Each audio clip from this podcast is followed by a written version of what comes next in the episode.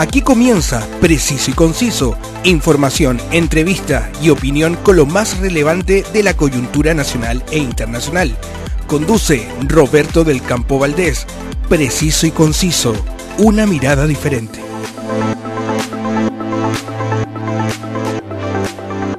Gracias mis queridos amigos por estar siempre acompañándome en cada episodio de mi podcast.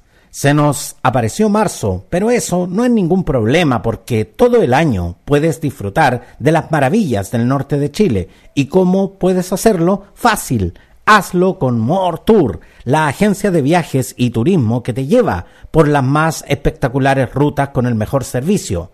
Contáctalos y conoce todas sus ofertas en www.mortour.cl. Y la diversión continúa en la ciudad de Concepción, porque el Circo de Pastelito y Tachuela Chico extienden su temporada en Mall Plaza Trébol por todo el mes de marzo. Vaya a verlos con toda su familia y muy pronto en tu ciudad. La actualidad tiene muchas miradas, pero solo una realidad. Escuchas preciso y conciso con Roberto del Campo Valdés. Marzo está asociado al final de la época estival y el regreso a las actividades laborales y académicas, junto con un considerable aumento de nuestros eh, gastos financieros.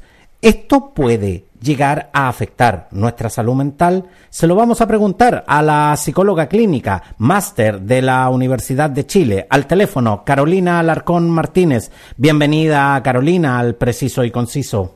¿Cómo estás, Roberto? Muchas gracias por la invitación. Muchas gracias a ti, Carolina. Y en primer lugar, quiero eh, agradecer de manera muy especial tu presencia en esta edición del podcast, porque debido a un problema técnico eh, debimos reagendar esta, esta conversación. Así que eh, de verdad que te agradezco mucho tu excelente disposición y sobre todo tu paciencia, de, de, de verdad. Entremos en materia, Carolina. Marzo es un mes que en muchas personas produce desde estrés hasta pánico. Hay un real aumento de las consultas en busca de contención emocional durante, durante marzo. O sea, sí, claramente que sí. Eh, pasa de que estamos con muchos estresores. Entonces, todos los estresores que nosotros tenemos eh, es sumamente eh, son sumamente alineantes para la personalidad y para como el yo, o sea, se ven como un ataque y una reacción ante todos la, los estrés que nosotros tenemos. O sea, piensa de que hay muchos factores que están eh, influyendo en nuestro, en nuestro sistema nervioso. O sea, nosotros vivimos de una manera, pero en marzo se reactivan tanto gastos como muchas más responsabilidades y readecuaciones que tenemos que comenzar a nuevamente eh, habitar en nuestra familia, en nuestra, en nuestra en nuestra personalidad, en nosotros mismos. Entonces, la verdad que es bastante complejo como comenzar a, a, a, pasar este, este, esta, esta época. Carolina, pero pero cuando se eh, cuando normalmente se dice de que en marzo eh, volvemos a la realidad, eh, se supone que esta es una realidad a la que estamos entre comillas habituados. ¿Por qué entonces nos produce tanta angustia volver a una rutina que ya conocemos? Porque la verdad es que tiene un choque relevante. O sea, las personas somos sumamente em, somos súper procrastinadores, es decir, nosotros evadimos muchas las situaciones y las, las condiciones que nos afectan. Por lo tanto, cuando nosotros eh, tenemos las complicaciones encima, lo hacemos de una manera, em, lo hacemos de una manera como sacándonos, haciendo el frente, pero en definitiva nos cuesta emocional, físicamente, cognitivamente, poder hacerlo. O sea, no porque yo tenga que hacerme cargo de mis emociones y mis situaciones, no me va a costar, te fijas. O sea, también existe como el derecho eh, normal de la, de la persona en que esto le complique, pues. Que esto sea, un, sea complejo para, para él o para ella. Y que en definitiva eh, eh, volver a la realidad muchas veces nos hace querer evadirnos de, de, de esa realidad por lo, por lo que tú nos estás diciendo. Sí, por supuesto, por supuesto. O sea, el querer evadir una condición y es una situación súper normal, súper común, súper infantil, pero que también nos da bastante, eh, bastante holgura en momentos en los cuales nosotros estamos súper agotados y, y estamos súper cansados, ¿te fijas? Entonces, cuando nosotros comenzamos a evadir, eh, evadir perdón, comenzamos a, a, irnos en otros momentos, cuando comenzamos nos llega esto de, de, encima. O sea, claramente hay muchos estresores, como yo te decía, hay momentos complejos, eh, hay temas económicos, hay temas de hábitos y responsabilidades, temas de colegios, cambios de trabajo, eh, comenzar el tema del traslado, o sea, cosas de que nosotros en periodo estival tampoco estábamos tan habituados, ¿te fijas? Como que, como que durante el verano perdemos ese sentido justamente de, de, de, de, la realidad. Es como, es como esas promociones de las casas comerciales. Compre ahora y pague en marzo pensando que marzo no va a llegar nunca, digamos, pero, pero marzo tiene que llegar, de, de, de una u otra manera tiene que llegar. Y, y, y un punto también que, que, que me parece relevante es, es el hecho de que los escolares eh, que, que, están en una, eh, les digo muchachos, ustedes están en una etapa maravillosa de la vida porque eh, los veranos son eternos, pero, pero para ellos, eh, como para nosotros, marzo, como te decía, tiene que llegar. ¿Cómo reaccionan emocionalmente los niños y adolescentes a la vuelta a clases? Bueno, es complejo. Yo creo, yo te diría de que igual hay un periodo de adaptación importante. Ahora lo que nosotros tenemos que tener súper claro es que no haya un cuadro o un trastorno de adaptación. ¿Te fijas? Porque cuando nosotros tenemos un, un, un periodo de adaptación o un, un o una un trastorno adaptativo eh, es cuando nosotros tenemos un cuadro que es mucho más complejo en niños, en personas, pero sobre todo en niños, por ejemplo, que están comenzando periodos complicados como lectoescritura, como el primer año, como que le ha ido mal y ha sido un año sumamente complejo el año que pasó, o sea, bastante, bastantes eh, situaciones que, que han sido, eh, que se ven como amenazantes para el niño o la niña. Entonces, cuando nosotros estamos, estamos en esta situación y, y, los estudiantes también están con situaciones tan complejas, es importante que nosotros también veamos de dónde viene la adaptación y cuando ya pasa un periodo sumamente estresante que se está haciendo un cuadro de estrés relevante, depresivo, o sea, un montón de, de, de otros factores que yo esté viendo de que no son comunes ni normales. Carolina, ¿y cómo se puede lograr este, este, eh, este necesario periodo de, de, adaptación cuando sabemos que muchos colegios de, los de los denominados de alta exigencia, la verdad es que no, no es como, no es como en mis tiempos, que la primera semana como que todos hablábamos de qué habíamos hecho en las vacaciones. Aquí la verdad es que eh, eh, en colegios, como te decía, de, de, un, de una gran eh, exigencia académica, la verdad es que los niños parten inmediatamente con clase y fijándoles pruebas y, mu y, muchas veces, como te decía, o sea, eh, entran de lleno a la realidad. Entonces, claro. ¿cómo, ¿cómo, se puede lograr en definitiva este, este necesario periodo de, de adaptación, de, de, hacer la transición bueno, de lo que fue el verano a, a lo que es volver, eh, volver a clases? Es súper importante tu pregunta. Primero con hábitos, ya, con hábitos segundo con límite y tercero con bastante contención y tolerancia. ¿Te fijas? O sea, eh, es súper importante tener súper claro que, que, hay periodos de adaptaciones con respecto a los hábitos escolares que se tienen que hacer, ¿te fijas? Entonces nosotros también los padres tenemos que hacer lo mismo. Carolina, marzo nos mantiene eh, pensando todo el día justamente en cómo resolver la montaña de obligaciones que tenemos, tanto, tanto los adultos como los jóvenes y, los, y los niños.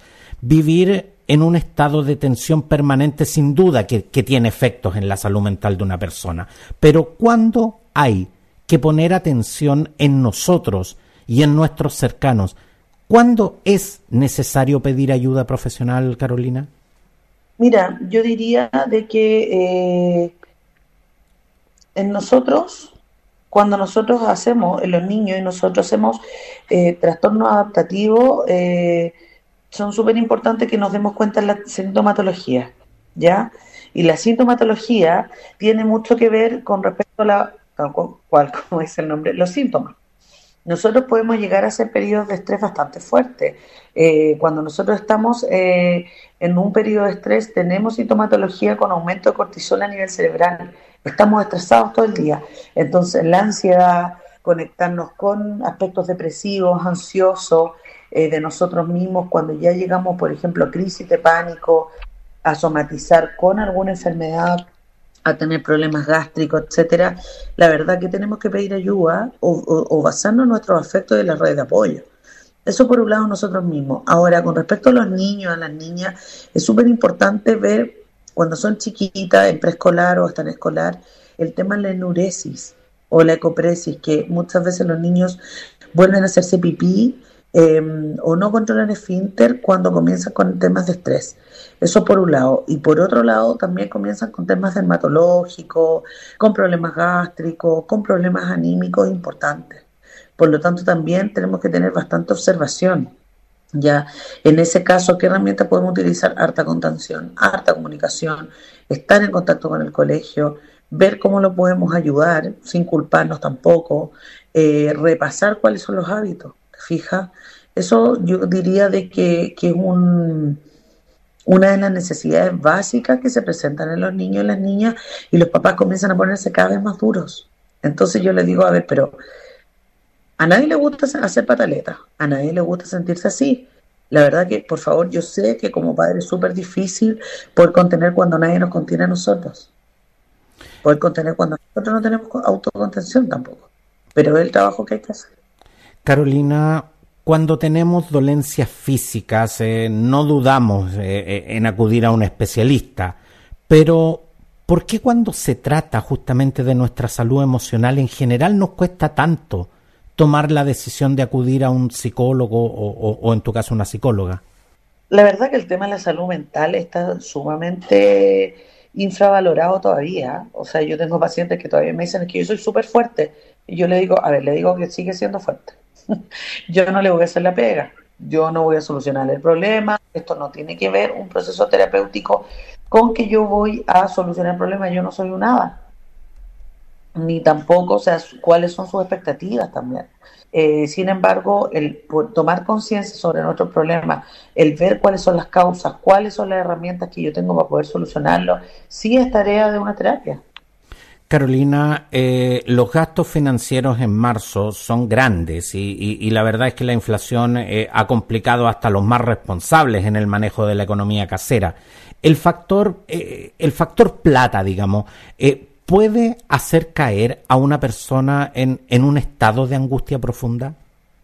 Totalmente, totalmente. O sea, la verdad que cuando tú enfrentas situaciones como las cuales tienes gastos en los cuales no puedes cubrir, independiente de poder repactar o a tener un bono, a tener un ingreso extra, a tener un, un remanente, no sé, que tú puedes ir guardando mensualmente para este periodo extra, te genera mucha ansiedad, mucha culpa. O sea, yo creo que deberíamos también ver cómo el, el endeudamiento que tenemos los chilenos y las chilenas en marzo. O sea, eh, de verdad es un, es un, es un periodo bastante grande eh, un periodo con, con, bastantes gastos, perdón, y mm, la verdad que, que, no existe eh, mayor contención económica si es que tú no tienes eh, desde dónde más poder sacar ese ingreso.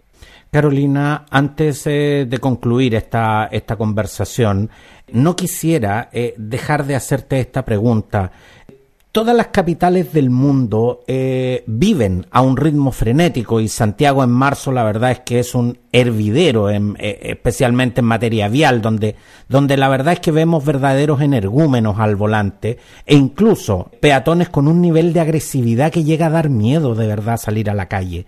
¿Cuál sería mm. una buena política pública para disminuir justamente los niveles de, agresividad en, la, en las calles? Es súper complicado eh, poder regular eso a no ser que salgan mucho más carabineros y fiscalicen mucho más las conductas viales. O sea, yo también haría harto caso a la salud mental. Entonces, eh, es complejo poder controlar algo así, poder controlar algo así, porque ¿cómo tú puedes controlar algo así? Exactamente, no, no podemos, no podemos regular, eh, eh, no podemos regular por decreto, digamos, los niveles de ansiedad y mucho menos los niveles de agresividad de las personas. Pero de una u otra manera, el Estado debiera poner más énfasis en lo que es la salud mental, porque esto, más allá de, del drama interior que vive cada persona, esto de verdad que esto se proyecta hacia afuera, esto, esto nos afecta como sociedad en definitiva. O sea, claramente que como sociedad tenemos que hacernos cargo y como sociedad estoy hablando de todas las partes, a nivel estatal, a nivel gubernamental, hacer políticas públicas, eh, generar más apoyo, no sé, de parte de, los privados, hoy día los profesionales de la salud y no solo de la salud estamos con, con serios problemas con la ISAPRE eh, la ISAPRE no están cancelando los médicos, no están cancelando las consultas y la verdad que eh, están en crisis la ISAPRE hoy día y, los profesionales también estamos en crisis, ¿te fijas? Cuando tú pides en un servicio público una atención, son 20 minutos durante un, eh, o sea, en un, en un tiempo de un mes, que te dan hora. Te fijas con un psicólogo. Difícilmente tú puedes hacer una terapia de calidad en un tiempo, con tan poco tiempo de contención.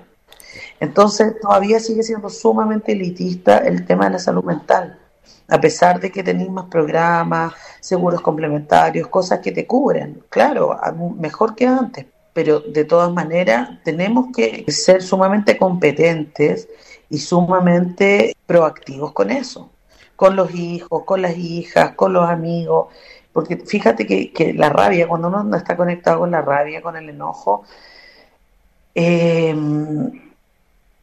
es una bola, yo les digo, es una bola rabia, es un dominó. Y sobre todo con nuestros niños, o sea, los modelos de resolución que nosotros tenemos se lo estamos copiando a nuestro hijo, a la persona del lado. Eh, eh, es un, un espiral sumamente complejo. Entonces, eh, nosotros también tenemos que ser, y a mí me gusta un término súper importante que se llama responsabilidad efectiva. Entonces, cuando nosotros tenemos responsabilidad efectiva, tenemos la responsabilidad de tal cual ser responsable de nuestros actos, efectivamente. Tremendamente importante lo que tú nos estás diciendo, porque este tipo de, de, trastornos, este tipo de conductas, en definitiva, eh, sabemos dónde empiezan, pero jamás podemos imaginarnos dónde podrían terminar y a veces las consecuencias podrían ser muy graves tanto para las propias personas como para otras eh, eh, personas. Y algo que tampoco me gustaría dejar pasar de lo, de lo que nos acabas de decir. Eh, nuestras autoridades tienen que entender que la salud mental no es como llevar el auto al mecánico. Esto no se soluciona en una hora. las terapias en general son procesos que llevan tiempo y, y, eso la verdad es que tiene que eh, tiene que estar cubierto. No puede ser que te cubran dos sesiones digamos y el resto del tiempo arréglatelas como podáis. Entonces eh, eh, la verdad es que pienso que es tremendamente importante lo que tú nos estás mencionando Carolina. Y lo es y, funciona así lamentablemente. Entonces es súper importante todo lo, lo, el análisis que nosotros estamos haciendo hoy día y que estamos mostrando también porque, porque así se regula, lamentablemente, así se maneja y bueno, y la gente dice, eh, bueno, es el proceso y es así, y es lo que hay y, y lo toma o lo deja, entonces yo digo, pero ¿cómo lo vamos a tomar o lo vamos a dejar? O sea, la verdad que no sirve así. No, definitivamente. Y tampoco podemos empezar a normalizar este tipo de conductas. E, este tipo de conductas, la verdad es que son preocupantes y así como, como las dolencias físicas requieren nuestra atención, también eh, nuestra salud mental requiere toda nuestra atención.